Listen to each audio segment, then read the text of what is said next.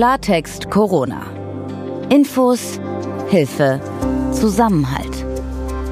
Ein Podcast von gesundheithören.de und der Apothekenumschau. Einen wunderschönen guten Tag. Wir sprechen heute über Corona und Kinder. Wie krank und ansteckend sind die Kleinen denn jetzt wirklich? Und in dem Zusammenhang geht es auch um die Kritik an einer Studie des Teams um den Berliner Virologen Christian Drosten die Corona-Maßnahmen weiter zu lockern, aber langsam und schrittweise. Das empfiehlt eine Studie des IFO-Instituts für Wirtschaftsforschung und des Helmholtz-Zentrums für Infektionsforschung. Wir sprechen heute mit Florian Dorn vom IFO-Institut. Er ist einer der Autoren der Studie und wir fragen ihn, was genau mit diesem schrittweise gemeint ist und warum die Autorinnen und Autoren davon ausgehen, dass das der richtige Weg sein soll. Wir sind gesundheithören.de, wir gehören zur Apothekenumschau und bei uns in der Redaktion da arbeiten Apothekerinnen und Ärzte, die auch Journalisten sind. Ich bin Peter Glück. Mein Name ist Dr. Dennis Ballwieser und bei uns bekommen Sie immer seriöse, gut verständliche und aktuelle Informationen. Heute ist Donnerstag, der 28. Mai 2020. Viel Wirbel gibt's gerade um das Berliner Forscherteam vom Virologen Christian Drosten. Das hatte vor ein paar Wochen eine Studie veröffentlicht, laut der Kinder genauso ansteckend sind wie Erwachsene. Diese Studie bekam viel Aufmerksamkeit und sie wurde auch als ein weiteres Argument für die Schul- und Kitaschließungen herangezogen. Jetzt sind Zweifel an den statistischen Methoden der Studie aufgekommen, was das genau bedeutet. Das ist eins unserer Themen heute und wir sprechen auch über den aktuellen Stand bei der Frage, wie genau Kinder an Covid-19 erkranken. Dennis, also die Aussage der besagten Studie von der Berliner Charité, die war ja ganz eindeutig, Kinder sind genauso ansteckend wie Erwachsene. Jetzt ist, angefeuert von einer großen deutschen Boulevardzeitung, muss man sagen, Kritik an dieser Studie hochgekocht. Was genau kritisiert da eigentlich wer und, und was bedeutet diese Kritik nüchtern betrachtet? Ich glaube, das, was du gerade gesagt hast, ist die Wahrnehmung von vielen Menschen gewesen nach dieser Studie nachdem ich mir das noch, noch mal angeschaut habe, was die Wissenschaftler tatsächlich gesagt haben, haben sie gesagt, es gibt keinen Nachweis für eine andere Viruskonzentration bei Kindern als bei Erwachsenen. Und da greift jetzt auch die wissenschaftliche Kritik an den Methoden der Wissenschaftler an. Also es gibt Statistikexperten, die jetzt den Medizinern, die die Studie gemacht haben, gesagt haben, ihr seht da keine statistisch spürbaren Unterschiede zwischen der Gruppe der Kinder und der Erwachsenen. Das liegt aber auch daran, mit welchen Methoden, also statistischen Methoden, ihr eure Daten untersucht habt. Mhm. Und wenn man jetzt andere statistische Methoden nimmt, dann könnte man da durchaus einen Unterschied zwischen der Gruppe von Neugeboren bis 19 Jahre und allen, die älter sind, sehen. Und diese Kritik haben jetzt die Mediziner, das ist die Forschungsgruppe um Christian Drosten in Berlin, zur Kenntnis genommen und arbeiten die auch in ihr Manuskript ein und haben aber auch schon gesagt, ja, das ist, verstehen wir, das sollte man statistisch vielleicht auch tatsächlich nochmal äh, feiner analysieren. Es ändert aber an unserer medizinischen Aussage nichts, dass es auch unter Kindern eben Kinder mit einer hohen Viruslast gibt. Und insofern ist das eine wichtige Erkenntnis aus der Untersuchung von den Proben. Das heißt, die Frage, ob Kinder jetzt weniger oder mehr ansteckend sind als Erwachsene, die ist immer noch nicht zu beantworten. Das ist richtig und die kann diese Studie auch nicht beantworten. Das ist aber etwas, was ich auch immer so wahrgenommen habe, dass Christian Drosten das als ganz persönlich jetzt in dem Podcast der Kolleginnen und Kollegen beim Norddeutschen Rundfunk auch immer genau so gesagt hat. Er hat das immer ganz vorsichtig einsortiert und hat gesagt, also wir untersuchen hier mit ganz vielen Vorbedingungen, die schwierig sind, weil wir zum Beispiel ja Kinder in der Situation, wo es die starken Ausgangsbeschränkungen für alle gab, auch gar nicht richtig untersuchen konnten, wie die denn die Krankheit übertragen würden im ganz normalen, echten Leben ja nur sehr eingeschränkt untersuchen können. Also es ist auch nur eine tatsächlich zahlenmäßig sehr kleine Anzahl von Kindern, da geht es um in manchen Altersgruppen einige Dutzend nur, die haben untersucht werden können. Tatsächlich ist es im Moment so, dass man nur schwer sagen kann, wie unter uneingeschränkten Bedingungen Kinder überhaupt die Krankheit übertragen würden. Ich glaube irgendwie in dieser Diskussion, die da jetzt gerade halt hochgekocht ist, da, da drücken sich zwei Sachen aus. Zum einen, dass viele gar nicht wissen, wie Wissenschaft funktioniert und dass diese große Zeitung auch halt da so eine Art äh, Expertenstreit herbeigeschrieben hat, den es so ja gar nicht gab, weil diese diese Kritik, die da passiert ist, einfach ganz normales wissenschaftliches Arbeiten ist so. Das ist, glaube ich, das eine. Und das andere ähm, ist die Sehnsucht einfach aller Menschen, vor allen Dingen aller Eltern in diesem Land, glaube ich, dass wir endlich mal eine Grundlage haben, um Schulen und Kitas wieder aufmachen zu können. Und also guckst du skeptisch? Nein, ich glaube, du hast recht und zu beiden würde mir auch was einfallen. Die Frage, ob wir Kindergärten und Schulen öffnen, können wir, glaube ich, als Gesellschaft jetzt auch diskutieren und auch Entscheidungen fällen, obwohl es diese unklare Datenlage gibt. Wir haben das ja auch geschafft, mit derselben unklaren Datenlage die Einkaufszentren wieder zu öffnen, das Arbeiten in den Betrieben wieder zu ermöglichen und, und, und. Und wenn wir jetzt so lange warten wollen, bis wir alle virologischen und epidemiologischen und statistischen Daten vorliegen haben, die uns die Entscheidung abgesichert ermöglichen, dann wird uns das gar nicht möglich sein, so lange zu warten. Das heißt, ich glaube, es ist notwendig, da gewisse Lockerungen in den Schulen durchzuführen. Und dann wird man im Zweifelsfall auf zu steigende Infektionszahlen reagieren müssen, so wie man das im Moment an anderen Stellen in der Gesellschaft auch tut. Denn das ist jetzt wieder das Thema. In der aktuellen Situation wird es uns gar nicht gelingen, hier in Deutschland die Daten zu sammeln für die Ansteckfähigkeit von Kindern, die Übertragungsfähigkeit von Covid-19 durch die Kinder. Hast du denn eigentlich eine Erklärung oder eine Idee, warum man gerade bei ähm, Kitas und Schulen so besonders zögerlich ist? Du hast ja gerade gesagt, in anderen Bereichen waren wir jetzt ja viel schneller und hier, wo ja aber auch die Not in den Familien oft besonders groß ist und, ähm, und Kinder auch Bildung brauchen und so weiter. Gerade hier äh, tun wir uns so schwer. Naja, da gibt's schon eine rationale Grundlage dafür. Und auch ich war am Anfang der Pandemie erstmal stark fokussiert mit meiner Aufmerksamkeit auf eben gerade Kinder, Schulen, Kindergärten. Kinder haben deutlich mehr Sozialkontakte als Erwachsene. Es gibt äh, eine Statistik, ich kann ehrlich gesagt die Quelle gerade nicht im Kopf äh, herbeizaubern, ähm, dass Kinder dreimal mehr Sozialkontakte haben sollen als Erwachsene. Das leuchtet mir auch ein. Ja, also wenn ich allein so ein Pausenhof. Ne? Allein so ein Pausenhof mhm. und dann ist der Freundeskreis von Kindern normalerweise auch größer als der von Erwachsenen und die haben auch Spaß daran und gehen darin auf und wachsen ja auch daran.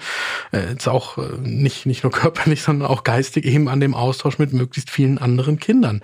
Und das heißt, man man muss schon aufpassen, was da passiert. Und man sollte jetzt auch nicht einfach sagen, okay, ab morgen ist wieder Schule, sondern man sollte sich natürlich Konzepte überlegen, wie man für den Fall, dass Kinder genauso ansteckend sind wie Erwachsene, das schnell mitbekommt, wenn da irgendwo Infektionsherde entstehen. Wir wissen jetzt, dass Kinder, obwohl sie keine, also obwohl sie meistens eine beschwerdefreie Covid-19-Erkrankung durchmachen, also keine Symptome haben, dass sie trotzdem Viruslast haben können. Was wir noch nicht wissen, ist, inwiefern Kinder die Krankheit tatsächlich übertragen. Weil es aufgrund der Situation aktuell kaum gesicherte Ereignisse gibt, wo das Kind quasi der Überträger der Krankheit war. Und das werden wir jetzt erst lernen und wir werden auch die Studien erst kriegen, wo das dann heraus hervorgeht. Und dann werden wir die Maßnahmen wieder anpassen müssen. Und da sind wir jetzt bei dem ersten Teil von dem, was du vorhin gesagt hast, wo ich gesagt habe, da hast du, glaube ich, recht. Das ist unerträglich schwer auszuhalten, dieses Nichtwissen und vor dem Hintergrund des Nichtwissens und der Unsicherheit Entscheidungen fällen zu müssen. Und das ist ja auch etwas, das macht dann kein Virologe, das macht Politik. Dafür ist Politik gewählt von uns. Ähm, also Politikerinnen und Politiker, Politik ist so ein abstrakter Begriff, das sind ja auch Menschen, die sich dann hinterher für ihre Entscheidung rechtfertigen müssen. Die wollen sich natürlich absichern. Und hier kommen wir jetzt in diese Sphäre, dann kommt ein großes Boulevardmedium und inszeniert das, so wie wir das in der politischen Berichterstattung gewohnt sind, als Wettstreit von angeblich äh, verfeindeten Wissenschaftlern, ja, die sich da einen, einen Kampf führen würden und wo man jetzt wie bei einem, einem Sportwettbewerb quasi zu dem einen oder zu dem anderen halten kann. Und das ist so ziemlich der größte Schwachsinn, den man über Wissenschaft verbreiten kann.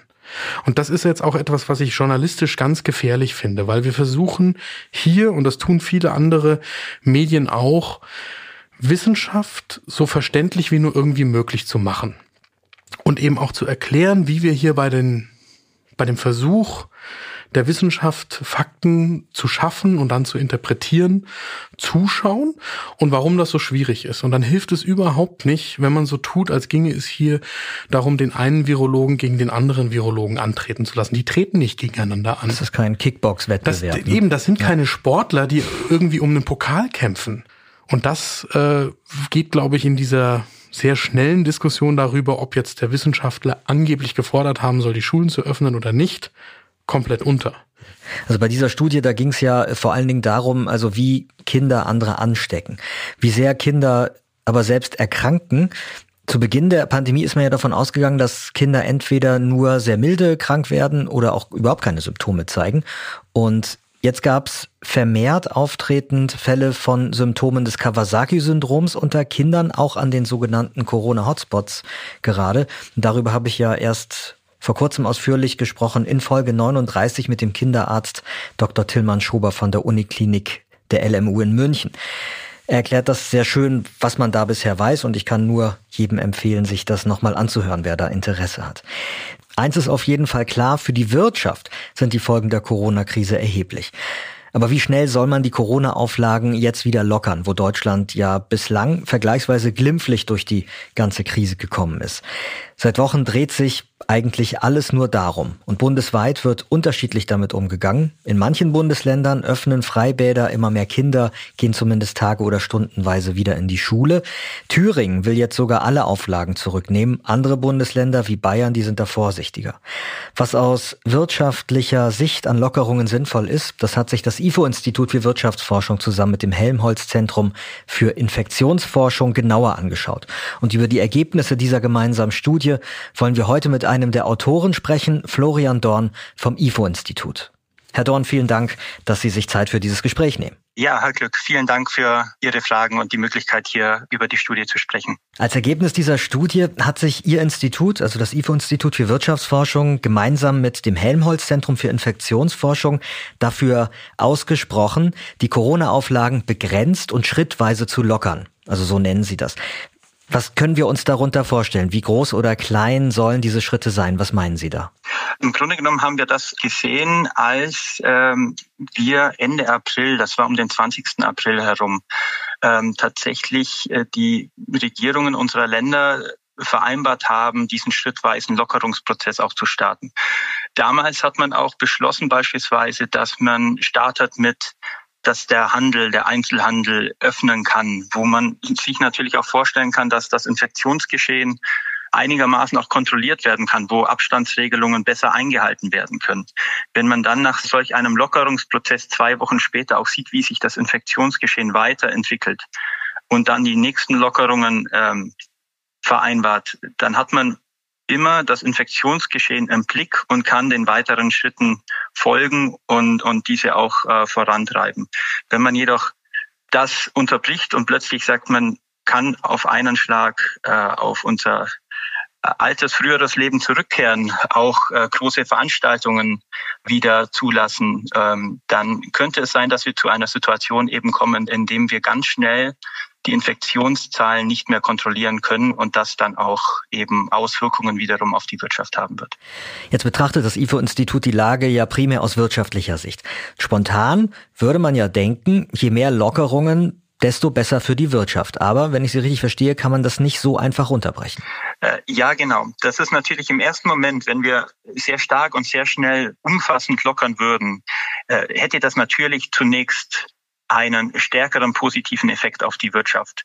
Wenn aber damit gleichzeitig die Infektionszahlen wieder nach oben getrieben werden, so dass die Situation wieder außer Kontrolle gerät und äh, gegebenenfalls äh, aufgrund einer zweiten großen Infektionswelle, die ähm, dann Deutschland erreicht, wieder der Hammer ausgepackt werden müsste und uns wieder ein Shutdown droht, dann wäre das am Ende des Tages gerade für die Geschäftstätigkeit, für die Konsumenten und für die Investoren eigentlich äh, viel schädlicher, als wenn wir diesen schrittweisen Prozess weiter äh, voranschreiten und mit diesem kontrollierten Verlauf die Wirtschaft auch öffnen und die Teilbereiche. Diese Empfehlung, die Sie da ausgesprochen haben, zusammen mit dem Helmholtz-Zentrum, auf, auf welchen Annahmen konkret basieren die? Also ich, ich stelle mir das so vor, dass Sie mögliche Szenarien durchgespielt haben oder wie, wie ist das gelaufen? Ja, richtig. Also wir haben, äh, wir mussten natürlich diese Simulation, die wir durchgeführt haben, äh, auf Basis von Annahmen treffen. Wir haben dafür aber äh, eine Vielzahl von Tests durchgeführt, sodass wir sehen konnten, dass jetzt unsere Annahmen nicht der Treiber der Ergebnisse sind. Deshalb kann qualitativ gesehen passt unsere Aussage auch. Ähm, und zwar, wenn wir uns unsere jetzt mal unsere Basisrechnungen ansehen, äh, gingen wir beispielsweise davon aus, äh, dass wir sagen, okay, ähm, wenn es uns gelingt, die Zahl der Neuinfektionen an Deutschland auf eine Zahl von 300 Personen pro Tag zu reduzieren, denken wir, dass die rund 400 Gesundheitsämter, die wir in Deutschland haben, in der Lage sind, ähm, diese Neuinfizierten und alle Kontaktpersonen zu identifizieren und schnell unter Quarantäne zu stellen. Wenn wir diesen Zustand erreichen, also 300 Fälle pro Tag, dann gingen wir davon aus, dass komplett geöffnet werden kann und wir wirklich wieder zu einer Wirtschaftstätigkeit zurückkommen können, wie ähm, ähnlich vor der Krise. Natürlich, das haben wir auch mit einbezogen, dauert es auch äh, bis die Wirtschaft sich erholt hat. Das heißt, wir haben auch noch eine Dauer für eine Erholungsdauer mit angenommen, die wir äh, je nachdem, wie stark die Wirtschaft beeinträchtigt war, zuvor äh, kürzer oder länger variiert haben. Jetzt haben ja Verbände und Unternehmen ziemlich früh angefangen, Druck auch auf die Politik auszuüben dass man die Auflagen schnell wieder lockert. Seit geraumer Zeit heißt es ja, Unternehmen stehen vor der Insolvenz, die Geschäfte in den Innenstädten, die könnten jetzt reihenweise pleite gehen. Sehen Sie diese Gefahren auch? In jedem Fall. Also das äh, haben wir auch in mehreren äh, Analysen und auch Umfragen am IFO-Institut auch gezeigt. Äh, es ist tatsächlich dieser Shutdown oder auch die Auswirkungen der Pandemie insgesamt hat massive Auswirkungen auf die Wirtschaft. Man muss aber dabei auch berücksichtigen, dass das nicht nur durch diese Beschränkungen und die Shutdown-Maßnahmen allein zustande kommt. Viele Unternehmen sind auch eingeschränkt, weil ihre Wertschöpfungsverflechtungen oder ihre Absatzmärkte im Ausland eingebrochen sind. Das hat jetzt nicht unmittelbar in jedem Wirtschaftsbereich mit den Shutdown-Maßnahmen von Deutschland zu tun, wenngleich natürlich ähm, Einzelhandelsläden und Unternehmer, die wirklich gesetzliche Einschränkungen haben, die leiden natürlich sehr stark darunter. Und die Gefahr besteht, dass äh, Insolvenzen in einigen Bereichen auch, auch drohen. Deswegen ist es ja eben gerade diese wichtige Abwägung, wie wir diesen goldenen Mittelweg wählen, also zwischen dem Ausmaß an Beschränkungen und welche wirtschaftlichen Konsequenzen hat das. Deswegen kommen wir auch in der Studie zu dem Ergebnis, dass es natürlich wünschenswert ist, dass wir diese schrittweisen, leichteren Lockerungen immer weiter voranschreiten. Wenn Sie jetzt ähm, Stand heute sich anschauen, wie die Politik gerade handelt und äh, wie die Auflagen jetzt zurückgenommen werden in Deutschland, wie würden Sie das Tempo einordnen? Ist das ungefähr so, wie Sie sich das vorgestellt haben, also Ihren Empfehlungen entsprechend? Also wenn wir uns äh, zunächst mal den Start äh, betrachten, ähm, was auch der Ausgangspunkt unserer Studie ist, das ist eben der 20. April. Das ist der Ausgangspunkt, bis zu dem Zeitpunkt die Beschränkungen umfassend äh, Bestand äh, hielten in Deutschland. Ab dem 20. April hat man beschlossen, an einigen Ländern dann schrittweise äh, oder in allen Ländern, aber in einem etwas unterschiedlichen Tempo äh, Lockerungen einzuführen. Das war tatsächlich damals beschlossen schrittweise, jetzt unabhängig davon, wie ich es beurteile, äh, wie einzelne Bereiche äh, geöffnet wurden, ähm, schien das auf jeden Fall der richtige Weg zu sein, zu sagen, dass man erst mit Teilbereichen startet zu öffnen. Im nächsten Schritt, dann zwei Wochen später, hat man den nächsten Prozess Anfang Mai entschlossen und diesen, diesen ähm, Prozess dieser vorsichtigen, umsichtigen Öffnung, den sollte man eigentlich weiter befolgen. Und das ist eigentlich auch das Ergebnis unserer Studie, dass diese Politik die umsichtigere Politik ist, sowohl für die Gesundheit als auch für die Wirtschaft. Jetzt preschen ja die Bundesländer Thüringen und Sachsen ziemlich voran und Thürings Ministerpräsident Ramelow, der hat ja sogar angekündigt, alle Auflagen wieder zurückzunehmen. Davon halten Sie dann ja, wenn ich Sie hier richtig verstehe, bisher wahrscheinlich weniger. Das ist in jedem Fall riskant, wenn man sich auch unsere Berechnungen ansieht. Äh, würden wir jetzt davon ausgehen, dass es auch jetzt zum Wohle der Wirtschaft nicht die zu empfehlenswerte Strategie sein wird. Natürlich hängt das dann immer von anderen Faktoren ab. Äh, eben wie verhalten sich die Bürger tatsächlich, wenn man überhaupt keine äh, Beschränkungen mehr vorgibt, sondern nur noch empfiehlt? Halten die sich daran? Halten sie sich überhaupt nicht daran? Das ist natürlich nicht vorherzusehen.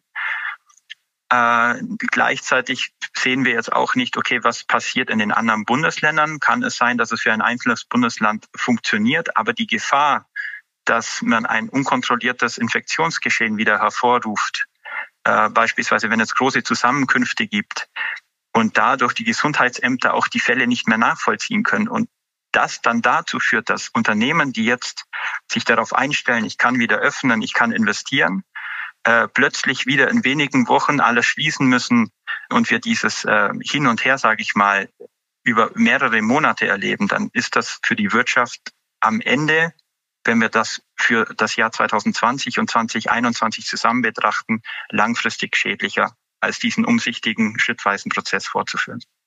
Vielleicht noch mal zum Schluss, wenn Sie jetzt sich die Lockerungen, die wir in den letzten Wochen hatten, wenn Sie sich die anschauen, was ist da Ihr Eindruck? Wie viel Aufschwung hat das der Wirtschaft schon gebracht? Also wir haben jetzt tatsächlich ähm, gesehen, äh, auch am IFO-Institut, wir haben jetzt neue Konjunkturumfragen auch bei den Unternehmen gehabt äh, im Mai, in denen natürlich jetzt auch schon diese ersten Lockerungsmaßnahmen in die Bewertung der Unternehmen über alle Wirtschaftsbereiche hinweg mit einfließen. Wir sehen natürlich, dass ähm, gerade in den Wirtschaftsbereichen, die jetzt schon wieder öffnen konnten, also auch im Einzelhandel, die jetzt die ersten Konsumenten ähm, wieder haben, dass dort zwar die Lage nach wie vor sehr kritisch betrachtet wird, aber die Geschäftserwartungen jetzt deutlich positiver sind als noch im April in unserer letzten Befragung. Also verstehe ich das richtig, dass das bedeutet, die Zahlen sind zwar noch nicht wirklich besser, aber es ist wieder Hoffnung da. Ja, genau. So kann man das, äh, glaube ich, interpretieren.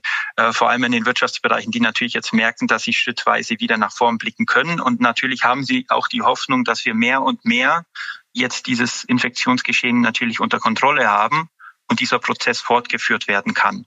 Das bewerten die Unternehmen auch. Natürlich fließt jetzt auch mit rein, dass wir ähnliche Prozesse in anderen europäischen Ländern beispielsweise haben. Das beflügelt natürlich auch unsere Absatzmärkte, gerade für eine Exportnation wie Deutschland, sodass natürlich jetzt die Hoffnung und die Erwartungen der Unternehmen steigen, dass wir schrittweise in eine äh, optimistischere Zukunft zurückkehren können. Herr Dorn, ich danke Ihnen sehr für Ihre ausführlichen Erläuterungen. Sehr gern. Vielen Dank, Herr Glück. Es sieht jetzt übrigens so aus, als wäre das Reisen diesen Sommer auch ins Ausland möglich. Italien hat angekündigt, für deutsche Touristen einen Korridor zu öffnen, durch den die dann nach Italien einreisen könnten. Und auch Griechenland hat damit angefangen, sich auf Touristen vorzubereiten, wo immer das dann auch nochmal konkret hinführt. Außerdem gibt es offenbar neue Erfolge an der Impfstofffront. In China hat sein Forscherteam zum ersten Mal geschafft, mit einem möglichen Corona-Impfstoff eine Reaktion des Immunsystems bei Menschen hervorzurufen. Jetzt müssen natürlich noch viele andere Tests folgen. Ich bin Peter Glück. Und ich bin Dr. Dennis Ballwieser. Wenn Sie medizinische Fragen rund um Corona haben, dann schicken Sie uns gerne eine E-Mail. Bitte an redaktion.gesundheit-hören.de. Klartext Corona. Ein Podcast von gesundheithören.de und der Apothekenumschau. Wenn Ihnen Klartext Corona gefällt, dann drücken Sie doch jetzt in Ihrer Podcast-App auf dem Handy einfach den Abo-Knopf. Dann wissen Sie immer, wenn es was Neues gibt von uns.